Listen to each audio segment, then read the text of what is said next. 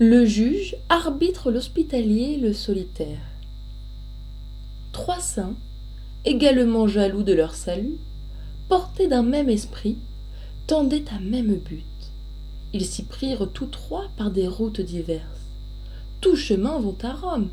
Ainsi nos concurrents crurent pouvoir choisir des sentiers différents. L'un, touché des soucis, des longueurs, des traverses, qu'en apanage on voit au procès attaché, s'offrit de les juger sans récompense aucune, peu soigneux d'établir ici-bas sa fortune. Depuis qu'il est des lois, l'homme, pour ses péchés, se condamne à l'aider la moitié de sa vie. La moitié, les trois quarts, et bien souvent le tout. Le conciliateur crut qu'il viendrait à bout de guérir cette folle et détestable envie. Le second de nos saints choisit les hôpitaux. Je le loue, et le soin de soulager ses maux est une charité que je préfère aux autres. Les malades d'alors, étant tels que les nôtres, donnaient de l'exercice aux pauvres hospitaliers. Chagrin, impatient, et se plaignant sans cesse, il apporte tel et tel un soin particulier. Ce sont ses amis, il nous laisse. Ces plaintes n'étaient rien au prix de l'embarras où se trouva réduit l'appointeur des débats. Aucun des contents, la sentence arbitrale à nul des deux ne convenait. Jamais le juge ne tenait à leur gré la balance égale. De semblables discours rebutaient l'appointeur. Il court aux hôpitaux, va voir leur directeur.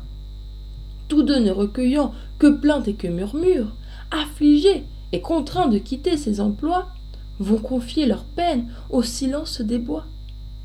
Là, sous d'âpres rochers, près d'une source pure, lui respecter des vents, ignorer du soleil, il trouve l'autre saint, lui demande conseil. Il faut, dit leur ami, le prendre de soi-même. Qui mieux que vous sait vos besoins? Apprendre à se connaître est le premier des soins qu'impose à tout mortel la majesté suprême. Vous êtes-vous connu dans le monde habité L'on le peut qu'au lieu plein de tranquillité. Chercher ailleurs ce bien est une erreur extrême. Troubler l'eau, vous y voyez-vous? Agiter celle-ci. Comment nous verrions-nous? La vase est un épais nuage, qu'aux effets du cristal nous venons d'opposer. Mes frères, dit le saint, laissez-la reposer. Vous verrez alors votre image. Pour vous mieux contempler, demeurer au désert. Ainsi parla le solitaire. Il fut cru. L'on suivit ce conseil salutaire. Ce n'est pas qu'un emploi ne doive être souffert, puisqu'on plaide et qu'on meurt et qu'on devient malade. Il faut des médecins, il faut des avocats. Ces secours, grâce à Dieu, ne nous manqueront pas.